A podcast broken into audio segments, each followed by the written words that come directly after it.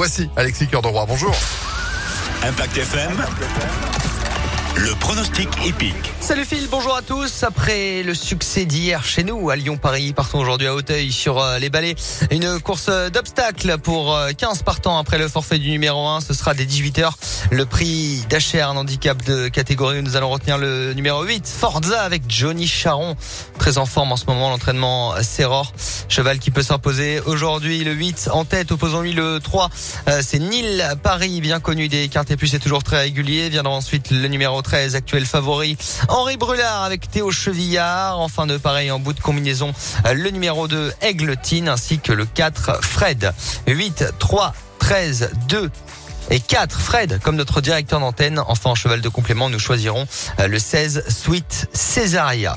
8, 3, 13, 2, 4 et 16 pour le quintet d'aujourd'hui. Ce sera à 18h à Hauteuil donc sur les obstacles. Demain rendez-vous à Vichy dans la